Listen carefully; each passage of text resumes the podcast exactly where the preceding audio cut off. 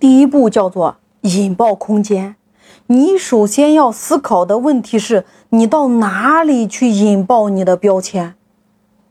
我们今天每一个人都是环境的产物，叫做近朱者赤，近墨者黑，所以我们每一个人都会受到周边环境的影响。比如，你看我每一次打开淘宝直播间的时候，不管是谁谁谁推荐的产品，只要看到我喜欢的风格。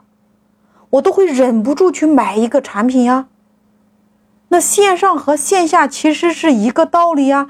你引爆什么样的空间很重要。你比如线下，王老吉他就是引爆了一个特定的空间，叫做火锅店，叫做湘菜馆，叫做川菜馆。一个广州街头的一款凉茶。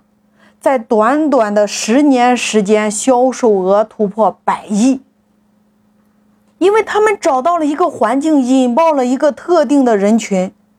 哪怕今天你是一个区域品牌，哪怕今天你只服务周边三公里的人群，完全可以用环境引爆法来导入，引爆你的区域品牌。你比如，你看周黑鸭。它就是引爆了一个高铁的环境空间呀，引爆了这一群特定的人群，比如美团、饿了么平台。今天很多的门店透过这个平台引爆自己的特定空间。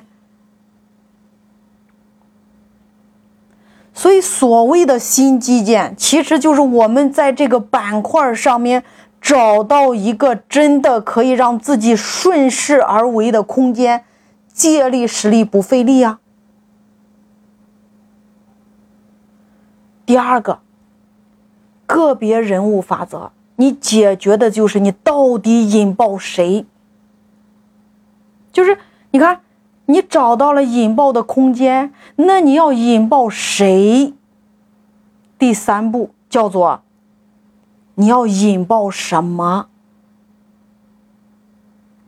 所以你看。顺势而为有着三步：第一步引爆空间，第二步你到底引爆谁？第三步你引爆什么？